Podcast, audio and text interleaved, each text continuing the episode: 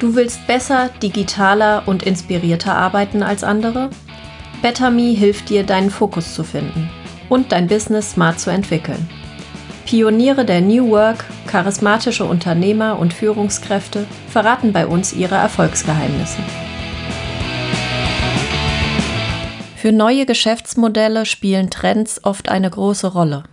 Überhaupt wäre es super, wenn man als Unternehmer oder Führungskraft eine Glaskugel zu Hause hätte. Denn wer weiß schon, wie das eigene Geschäftsmodell morgen aussieht. Eine Glaskugel hat Andreas Reiter zwar nicht, aber er hat Werkzeuge, um flüchtige Hypes von nachhaltigen Trends zu unterscheiden. Er ist Zukunftsforscher. In dieser Folge habe ich mit ihm unter anderem darüber gesprochen, wie Unternehmen von morgen eigentlich aussehen. Das war so spannend, dass ich euch nichts vorenthalten wollte. Daher viel Spaß in den nächsten 30 Minuten. Du bist eigentlich Soziologe und Übersetzer. Wie wird man mit dem Hintergrund Zukunftsforscher? Ja, ich glaube, das ist eigentlich ein, ein, Hintergrund, wie in unsere Zeit passt, nämlich, äh, dass man agil ist. Ja, ich glaube, es ist ja heute, äh, leben wir sehr situationselastisch. Ja? Wir werden irgendwo ausgebildet in einem Fach machen in einem späteren Lebenslauf etwas ganz anderes. Ich glaube, das passt zu unserer Zeit und ich glaube, es geht einfach darum, dass man jeweils zum jeweiligen Zeitpunkt auch ein Gespür dafür entwickelt, was man braucht, was man haben will und wo es einen hinführt. Dann passt das schon. Ja? Und ähm, äh, vielleicht äh, zu, meinem, zu meinem Hintergrund, äh, Zukunftsforscher bin ich wahrscheinlich auch deswegen geworden, weil ich meinen ersten Job bei einer Rückversicherung in München hatte. Ja, und da geht es ja sehr stark darum, wie können wir künftige Risiken entdecken, bewerten. Ja, und also da geht schon stark in einen Bereich hinein, Early Warning, Frühwarnsysteme zu entwickeln.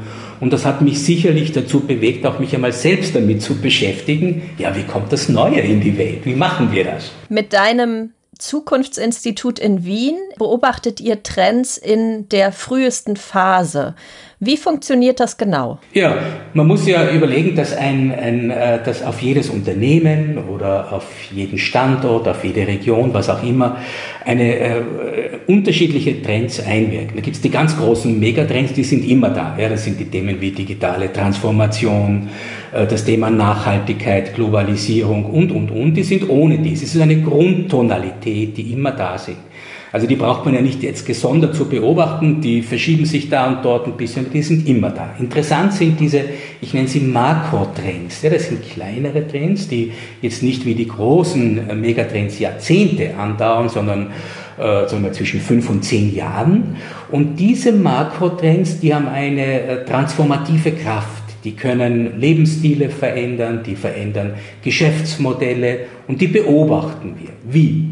Äh, das ist so ein, ich würde sagen, ein, ein, ein, ein, man muss sich wie ein Radarsystem vorstellen. Ja, es fährt ein Schiff auf dem, über den Atlantik und das muss ja den Horizont abscannen, um einen möglichen Eisberg möglichst früh zu entdecken. Und das passt deswegen, finde ich, als Allegorie sehr gut, weil wir vom Eisberg oben an der Oberfläche ja nur maximal 10, 15 Prozent sehen. Der, der große Teil des Eisbergs ist ja 80, 90 Prozent unter der Wasseroberfläche und wir sehen ja nur die Spitze des Eisbergs. Und die Spitze des Eisbergs ist, sind diese diese ersten, diese, diese frühen Signale. Ja, also es geht darum, Frühsignale von Entwicklungen zu entdecken.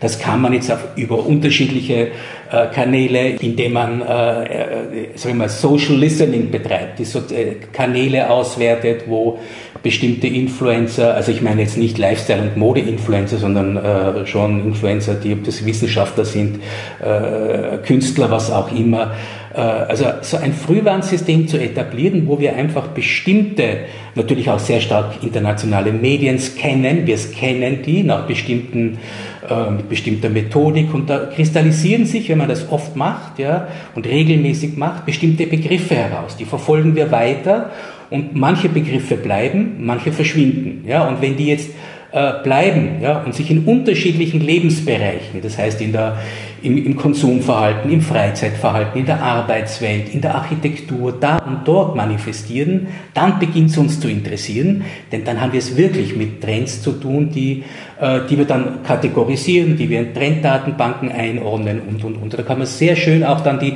die Lebenszyklen von Trends äh, erkennen. Das ist deswegen wichtig, weil, die, weil ja auch Trends, so wie alles im Leben, einen Lebenszyklus hat. Ja, das, also, und wenn ich jetzt zu spät auf diesen Trend aufspringe, den zu spät erkenne, ja, dann bin ich einer von den zigtausenden Nachahmern. Das bringt überhaupt nichts. Ja. Was ist denn gerade so eine Spitze eines Eisberges, die du beobachtest, von der du aber noch nicht weißt, bleibt die oder ist das etwas Flüchtiges? Ja, also das Wort flüchtig finde ich übrigens auch sehr schön. Das ist, äh, denke ich, eine zentrale Aufgabe, die ich mir immer stelle, das Flüchtige vom Nachhaltigen zu trennen. Äh, auf die Frage, was ist zurzeit an der Spitze des Eisbergs? Ich denke, dass wir uns schon so mit dem Thema Caring Economy in Zukunft stärker beschäftigen werden. Das heißt, dass wir stärker dieses fürsorgliche Element, das betrifft Firmen, ja, wie sie mit ihren Mitarbeitern umgehen, das betrifft aber auch die Gesellschaft, was sie für Caring-Konzepte hat, wie man dieses Social Business auch mitbewertet, dass wir so nicht nur diese klassische äh, Ökonomie haben, die wird es weiterhin geben, ja, also diese soziale, wie immer Marktwirtschaft, wie immer die man, man nennen mag. Aber parallel dazu bauen sich andere Wirtschaftsformen auf. Äh, das ist das Social Business, also Sozialunternehmen sehr, sehr stark. Das ist auch der Bereich der, jetzt sage ich mal, Caring, der Heimarbeit, der Altenpflege, der Betreuung, die sehr häufig von weiblicher Seite kostenlos gemacht wird, die wird, die wird man auch, denke ich, anders bewerten müssen. Also da sind wir so einem Moment, wo ich der Meinung bin, dass das schön langsam, langsam, sehr langsam, ja, kippt und wichtiger wird. Jetzt ist die äh, aktuelle Situation, die Corona-Pandemie wahrscheinlich für dich als Zukunftsforscher etwas ganz Spannendes. Sie wirkt wie ein Teilchenbeschleuniger. Welche Trends hat Corona in der Arbeitswelt befeuert? Teilchenbeschleuniger finde ich einen sehr, sehr schönen Begriff. Denn Corona hat ja nicht wirklich eine, äh, sage ich mal, disruptive Kraft. Also es gibt, es ist keine Entwicklung, die alles von heute auf morgen verändert, sondern Entwicklungen stärker anschiebt, die vorher schon zu beobachten waren, aber die sich nie mit der derartigen Geschwindigkeit, der derartigen Wucht und der derartigen Auswirkung so entwickelt hätten. Also was beschleunigt Corona? Zweifelsohne das Thema ich nenne es eher eine Virtualisierung unseres Lebens. Es geht ja nicht nur um eine Digitalisierung, es geht ja auch um eine, ich sag mal, wir werden immer stärker so, zu einer ortlosen Gesellschaft, wo also der Ort, an dem wir sind, auf den ersten Blick weniger wichtig wird, denn wir können von jedem Ort der Welt aus ja, arbeiten, leben, ja, miteinander kommunizieren. Ich spreche jetzt nicht von der Qualität, die diese äh, jeweilige Kommunikation, Interaktion hat, wir können es. Ja, sehen wir jetzt ja in diesen, in diesen Shutdowns. Und es verschieben sich ja sehr, sehr viele Dinge in den virtuellen Raum. Ja. Nehmen wir die Gastronomie her. Ja, die Gastronomie, die ja einer der Bereiche ist, die ja massiv, äh, massivst, muss man sagen, unter dem unter den Shutdowns gelitten hat. Da gab es ja dann gleich einmal die ersten Kreativen, denen eingefallen ist, hallo, wenn der Kunde nicht zu mir kommt, komme ich zum Kunden. Das heißt, die ganzen Delivery-Konzepte, die ganzen Ghost Kitchen und was da alles entstanden ist, ein Ökokosmos da entstanden, der gewaltig ist und sehr kreativ ist. Und das ist ein typisches Phänomen, die Ware kommt immer mehr zum Kunden. Das, das Fitnessstudio, das geschlossen ist, ja, das kommt über Streaming und so weiter zum Kunden. Der Yoga-Kurs kommt zum Kunden. Ja, alles kommt immer mehr zum Couch Potato. Äh, das heißt ja nicht, dass das unbedingt jetzt immer so bleiben muss, aber es ist eine interessante Entwicklung, die mit dem E-Commerce vor ja, schon 15 Jahren begonnen hat. Mhm. Also diese Entwicklung sehen wir stärker. Ja, dieses, also es dreht sich die Bewegung. Ja, es ist die, die, die, die, die Mobilität der Kunden verändert sich. Spannend ist ja auch die Frage, ob es ohne die Corona-Pandemie eine ähnliche Entwicklung gegeben hätte oder ob die anders ausgefallen wäre. Schneller, langsamer, die Frage haben wir geklärt, aber ja. wäre es wirklich die gleiche Entwicklung gewesen, ist ja auch eine Ja, das ist spannend und auch in dem Kontext wäre es interessant, oder ist es interessant zu sehen, das Pendel wird ja wieder zurückschlagen. Ja? Nachdem die Pandemie äh, hoffentlich bald vorbei ist, wird sich das Ganze ja wieder auch auspendeln. Das heißt, es wird sich irgendwo treffen. Die, die beiden Dinge sind da, blended, überlappend. Ja, das ist, glaube ich, ein ganzen, äh, aus meiner Sicht immer ein Begriff, den ich immer sehr gerne verwende, aus dem Grund, weil wir nicht dieses getrennte, hier online, hier offline, hier analog, hier virtuell haben, sondern die Dinge überlappen sich. Blended, äh, blended living, blended uh, working, was immer. Und äh, das gilt ja für sehr, sehr viele Bereiche unseres Lebens. Und da ist halt spannend, wann greifen wir auf welchen Kanal sozusagen zu. Und wir trennen jetzt ja nicht mehr, das ist virtuell und das ist analog. Ja? Und das, das wird spannend, das nachher herauszufiltern. Ja?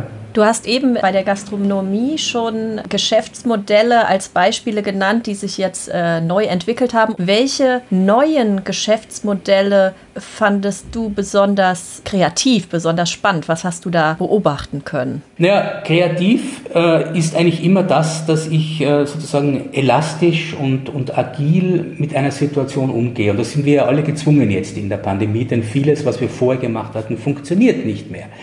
Äh, ich sehe einiges im Bereich der, also auch da Dinge, die sich schon vorher angekündigt hatten, nämlich zum Beispiel dieses äh, Thema der ähm, äh, sag mal, der, der Plattformökonomie, der Co-Opetition, also des Zusammenarbeitens mit dem Wettbewerber, wo sich auch hier die, also wo eigentlich, ich würde es anders formulieren, äh, Grenzen verschwimmen generell. Ja, die Grenzen zwischen Konsument und Produzent verschwimmen, es verschwimmen die Grenzen zwischen den Akteuren.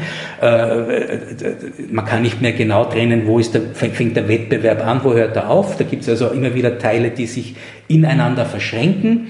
Und ich glaube, hier diese Agilität, natürlich auch auf der organisatorischen Seite, aber die muss ich zu übersetzen, aber natürlich auch auf der, auf der ökonomischen, das muss ich auch betriebswirtschaftlich rechnen, das sind spannende äh, Themen für die Zukunft. Und da ist einiges im Aufbrechen, Dinge, die vorher eben da waren, aber nicht wirklich verfolgt worden sind. Ja.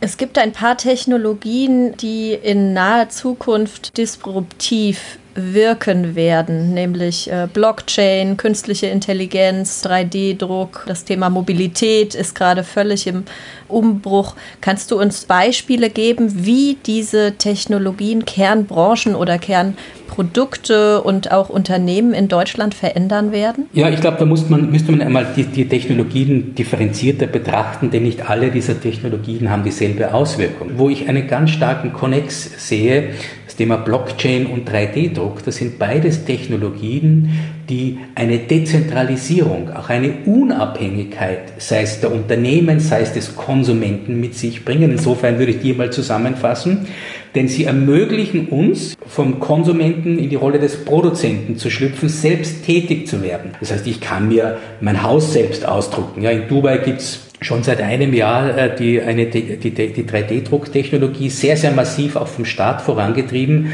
dass man um 100.000 äh, Dollar, glaube ich, kostet, dass sich ein, ein, ein Einfamilienhaus drucken kann. Das dauert drei, vier Wochen. Ja. Und die haben, glaube ich, den ambitionierten Plan, in den nächsten zehn Jahren sollen 20 Prozent der, der Gebäude in Dubai über 3D-Druck äh, entstehen. Ja. Da entstehen natürlich ganz, ganz andere Möglichkeiten für Unternehmen, ja, äh, auch für jeden, für jedes Individuum, sich se selbst sich zu betätigen gehört in diese Do-it-yourself-Schiene hinein, dass man immer mehr selbst, zum Teil unfreiwillige, werden ja gezwungen, wenn ich heute von A nach B fliege, muss ich mir mein Ticket selbst ausdrucken und, und, und. Das sind ja alles Dinge, wo wir Teile der Wertschöpfungskette als Konsumenten von Seiten des Unternehmens übergezogen haben. Aber ich glaube, im Wesentlichen, wenn man Blockchain denkt, ja, da gibt es also inzwischen die äh, interessante Entwicklung auch auf dem Energiesektor, dass ich zum Beispiel ganze Wohnsiedlungen äh, vernetzen und über Blockchain-Technologie äh, Energie austauschen. Das heißt, die Menschen, die dort wohnen, werden selbst zu Energieproduzenten. Ich brauche also nicht mehr äh, den Energiekonzern, der mir die Energie liefert. Der bekommt eine andere Rolle. Und zwar, der wird zum Moderator, zum Mediator sozusagen dieser Prozesse äh, sehe ich diese Technologien, gerade wie Blockchain, extrem äh, äh, dahingehend spannend, dass sie die Dezentralisierung, die Unabhängigkeit von Institutionen, von Finanzinstitutionen zum Beispiel vorantreiben. Denn ich brauche mit Blockchain für eine Transaktion keine Bank mehr. Also das heißt, die Mittler, alles was Mittler sind, die müssen sich ihre Rolle neu erfinden, denn die fallen weg. Ich brauche die Bank nicht mehr, denn ich habe über Blockchain, ja, wird das ja äh, schön äh, dokumentiert dargestellt über das Netzwerk Also spannende Transformationen, die in eine Richtung gehen. Das ist ein Megatrend, den wir seit langem beobachten, die auch parallel zu den bestehenden wirtschaftlichen und institutionellen Strukturen neue entstehen lassen. Ja, da verschwimmen äh, sozusagen tradierte äh, Organisationsformen der Gesellschaft, der Wirtschaft mit völlig neuen. Vor welchem Zeithorizont passiert das denn jetzt alles? Wird es in zehn Jahren denn überhaupt noch Banken, Finanzinstitute geben? Das wage ich jetzt nicht in der Form zu sagen. Äh, es wird Finanzinstitutionen geben. Ob das jetzt Banken sind oder nicht. Also bei Banken wäre ich mir jetzt nicht sicher. Ich würde nicht sicher sagen können, dass es Banken in zehn Jahren gibt. Aber es gibt natürlich irgendeine Form der äh, Finanzinstitution. Das kann eine virtuelle äh, Institution sein oder wird wahrscheinlich eine sein, ja, aber keine physische mehr. Wir haben uns kennengelernt bei einem Vortrag, den du gehalten hast über die Zukunft der Arbeit. Coworking 2030 zwischen hybriden Teams aus Menschen und kollaborativen Robotern. Gib uns kurz einen Einblick, wie das aussehen wird. Naja, es ist ja zweifelsohne so, dass wir äh, immer stärker mit künstlichen Systemen konfrontiert sind, sage ich jetzt mal, nicht im unmittelbaren Sinn gleich zusammenarbeiten. Wenn wir heute als Konsument auf eine Webseite gehen und wollen uns eine Jeans kaufen, dann weiß im Prinzip der Anbieter durch die Auswertung meines Mobilitätsverhaltens ganz genau, welche Jeans ich will, bevor ich das selbst weiß. Ja, und das gilt für, wenn ich eine Reise plane, das gilt für Freizeittourismus, es gilt für sehr, sehr viele Dinge, dieses Predictive, diese Predictive Services, wo Algorithmen mit aller negativer, äh, also auch natürlich mit aller Gefährlichkeit. Wir sehen sie ja sehr stark in China, ja, mit den ganzen Systemen, Social Credit und so weiter, was sich da alles negativ auch dazu aufbauen kann. Aber äh, da muss man sehr, sehr achtsam natürlich mit diesen Entwicklungen umgehen, aber es ist äh, unbestritten, dass das in eine Richtung geht, die auf uns zukommt. Das heißt, wir arbeiten äh, sehr stark in Zukunft auch mit Systemen, äh, wo wir eine neue Form der Kooperation finden müssen. Und ich bin überzeugt, dass das künstliche Intelligenzen sind, dass das Teile auch, das hängt jetzt von den, von den jeweiligen Bereichen ab, aber auch, ich sage mal, äh, kollaborative Roboter sein werden, mit denen wir zusammenarbeiten. Also da gibt's, also deswegen würde ich den Begriff des Co-Working durchaus auch von den Menschen auf äh, künstliche Intelligenz auf Maschinen auch übertragen. Und das ist natürlich ein längerer Zeitraum. Da sprechen wir jetzt nicht von fünf Jahren, da sprechen wir von zehn, 15 Jahren, aber das ist äh, unabdingbar und da ist die Frage, wie wir, wie wir unser Mindset so konfigurieren, dass wir die positiven Elemente mitnehmen und die negativen aber sehr schön eliminieren. Ja. In welchem Rang steht denn Europa in dieser internationalen Competition, was die Technologien und die Zukunftsfähigkeit anbelangt? Ja, da muss man sehr stark auch differenzieren. Also Deutschland und Europa stehen relativ schlechter, was die künstliche Intelligenz betrifft. Da sind deutlich sind die Chinesen und die Amerikaner, ja, da stehen wir zwischen diesen zwei Blöcken, ja, USA und China. Ähm, die Chinesen haben hier die Deutungshoheit über künstliche Intelligenz. Ja, da ist Europa weit, weit entfernt. Und da, glaube ich, müssen wir ganz massive Anstrengungen machen. Und das ist die Zukunftsintelligenz, dass wir da mithalten können.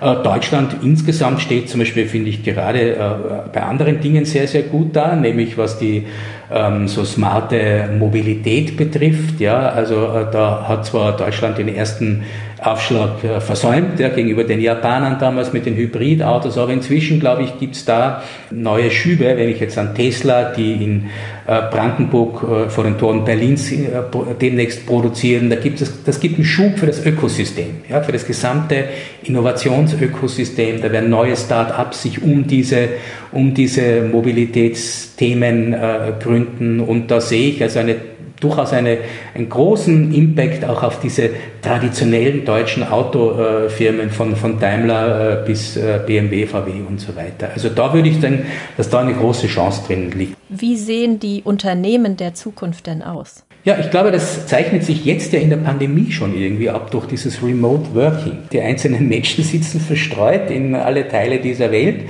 Das Interessante ist, ich habe neulich auch immer wieder lese ich Theorien, dass zum Beispiel das Silicon Valley in den USA seine Vorrangstellung geografisch jetzt auch droht einzubüßen, denn äh, gerade durch dieses Remote Working sind diese großen IT-Firmen alle jetzt nicht mehr lokalisierbar. Ja, Facebook sagt, redet davon, dass sie erst Ende dieses Jahres überhaupt wieder vom Remote Work zum physischen Arbeiten äh, übergehen werden.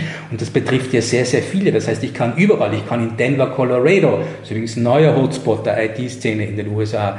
Ich könnte bei uns in den Alpen, ich sage im, im, im Zillertal, ja, könnte ich plötzlich eine, eine IT-Hubs aufmachen. Ja? Also äh, das ist das Spannende. Also wo ist das Unternehmen überhaupt noch? Ist das eine äh, ist das ein Big Brain, ein Gehirn, das sich über alles äh, äh stülpt?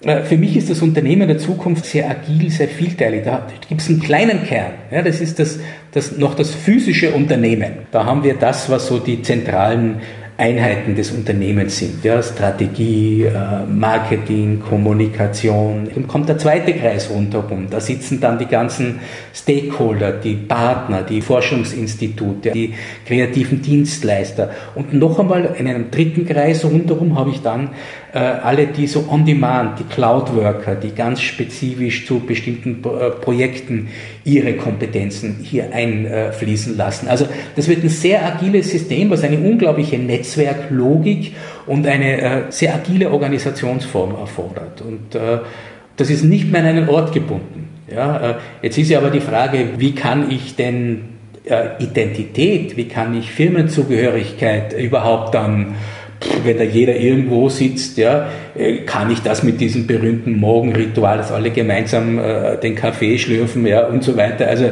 weil Menschen, und das ist, glaube ich, eine ganz wichtige Erkenntnis, die man eh schon hatte, aber die jetzt verstärkt sind, brauchen soziale Rituale. Ja, das ist äh, im Privaten wie im äh, Beruflichen ganz wichtig. Und wo finden diese Rituale statt?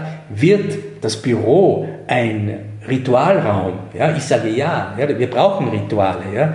Das wird nicht mehr dieses Office, wo man hingeht und dort an einem Schreibtisch wie immer gemietet oder nicht gemietet seinen, seinen äh, Notebook hinstellt, sondern das wird ein Ort der sozialen Rituale werden. Denn je virtueller die Welt wird, desto wichtiger werden die physischen und desto kostbarer werden die physischen Orte. Die, wir brauchen die als Individuum, mhm. als Unternehmen.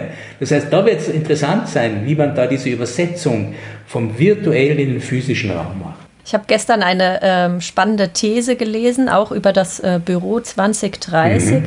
Die lautete, das Büro wird äh, ein Ort gemeinsamer Werte. Ich würde das vielleicht ein bisschen jetzt anders formulieren. Ich würde sagen, ein Unternehmen ist ohne dies ein, äh, ist, äh, eine Organisation der gemeinsamen Werte und das Büro ist das, wo diese Werte auch dann physisch übersetzt werden müssen. Ja, und das wird in einem äh, coolen, hippen IT-Unternehmen anders übersetzt als in, einem in einer traditionellen Versicherung zum Beispiel. Ja, aber, ja. aber die und Werte, da bin ich, da bin ich ganz bei dir ähm, um, um Werte geht. Ja. Lass uns noch mal auf die Bürofläche an sich schauen. Wie wird sich die denn entwickeln? Also erstens einmal werden Büroflächen äh, insgesamt äh, durch ein zunehmend virtuelles Arbeiten weniger. Ja, wir wissen, dass in Städten gibt es unterschiedliche Prognosen. In einem Zeitraum der nächsten fünf bis zehn Jahre gehen aus meiner Einschätzung heraus ca. 20 Prozent der Büroflächen. Das hängt von den Standorten und von den Schwerpunkten ab. Ja, wenn ich jetzt stark Finanzwirtschaft habe wie in Frankfurt, sieht das anders aus wie in anderen Orten. Aber wir gehen generell davon aus, dass also grob zwischen 10 und 30 Prozent an Büroflächen es weniger geben wird.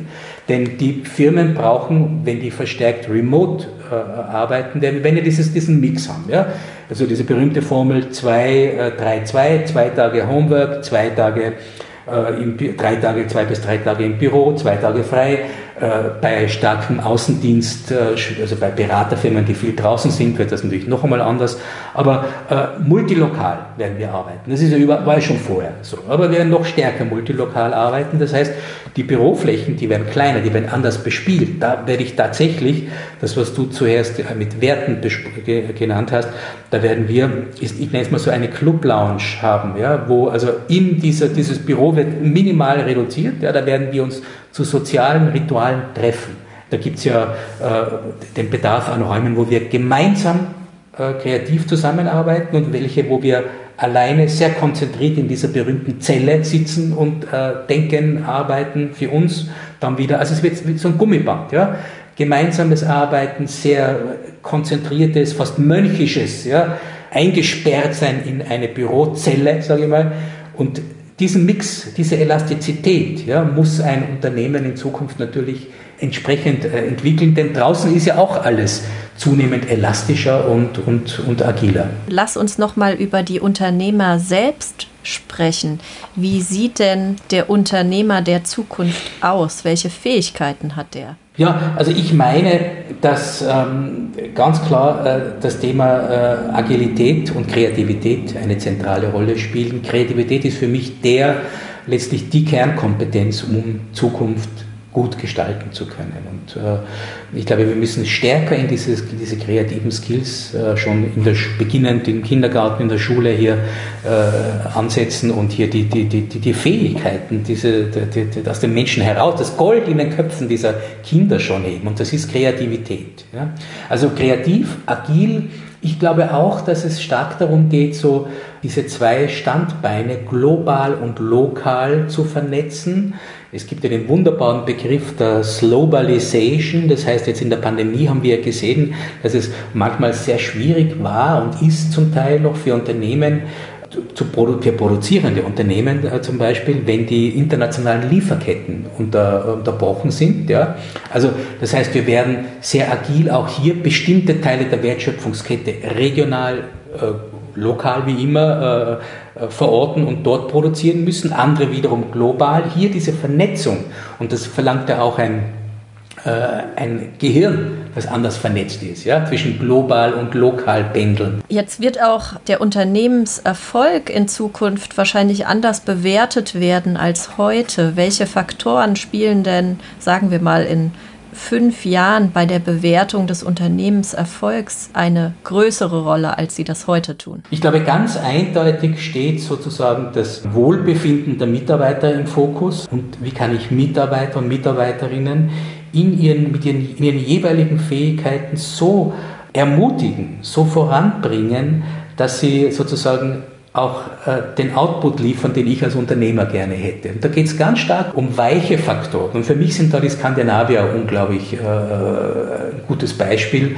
Ich bin viel in Skandinavien, wenn man sich mal anschaut, was die Norweger machen, da sagen die Chefs zu ihren Mitarbeitern und Mitarbeiterinnen, hallo, was ist denn los mit dir? Es ist 16 Uhr, geh nach Hause und kümmere dich um deine Familie. Äh, es gibt in Norwegen ein Recht, ich glaube eine Stunde pro Woche, der Mitarbeiter draußen Outdoor, Freeluftsleaf nennen die das. Ja? Also draußen im Freien zu sein. Die Norweger sind sehr outdoor-orientiert.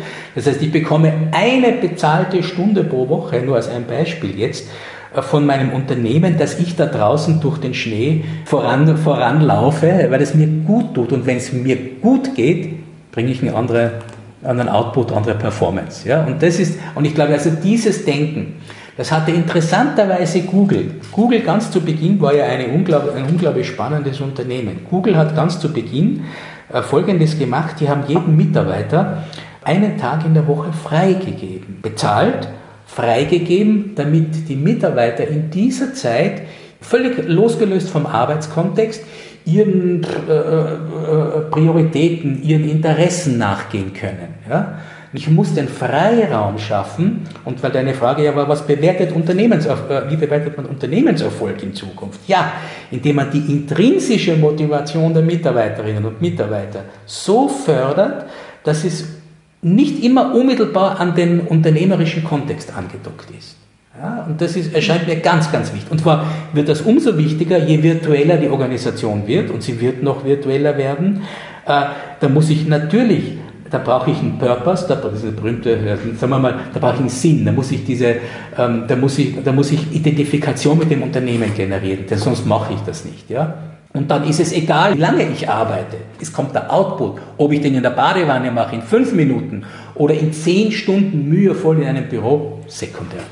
Gibt es denn ein Unternehmen, was dich gerade besonders fasziniert, was das schon besonders gut und zukunftsfähig macht? Darf ich das allgemein formulieren? Und zwar, äh, mir fällt dazu was ein, es gibt einige Unternehmen, Goretex zum Beispiel und die äh, holländische Bank äh, DIBA, früher hat sie ja ING DIBA mhm. geheißen, DIBA heißt glaube ich jetzt nur mehr, die haben nämlich ein Prinzip, das mir immer sehr spannend erscheint, äh, verwirklicht. Und zwar äh, gibt es den äh, Robin Dunbar, das ist ein äh, englischer ähm, Organisationspsychologe, der hat in vielen, vielen Studien herausgefunden, dass menschliche Organisationen nur eine bestimmte Größe verkraften. Ja? Also er, hat die Zahl von 250 eingezogen. Das heißt, ob ich ein Unternehmen bin, ob ich eine Wohnsiedlung habe, ist egal welche Organisationsform, schafft unser Gehirn kognitiv ja, nicht mehr als den intensiven Kontakt, wo ich die Leute kenne, Vertrauen habe, zu mehr als 250 Leute. Und was macht DIBA? DIBA hat in einem, in einem Transformationsprozess alle Teile des Unternehmens, dieser Welt, ein Riesenkonzern, so heruntergebrochen, dass keine Einheit größer als 250 ist. Ja, also das ist sehr radikant, sage ich mal, so wurzelmäßig. Mhm. Und das finde ich sehr, sehr spannend, weil das auch eine Agilität mit sich bringt und auch eine andere Form, die statt diesen dezentralen, äh, furchtbar äh, militärisch langweilig und, und unproduktiv organisierten äh, Firmen, wie wir es zum Teil noch haben und früher vor allem hatten. Ja, vielen Dank, Andreas, für diese spannenden Einblicke. Ja, sehr, sehr gerne. Vielen Dank fürs Zuhören. Die nächste Folge hört ihr in zwei Wochen. Better Me, Work Smart, Be Inspired.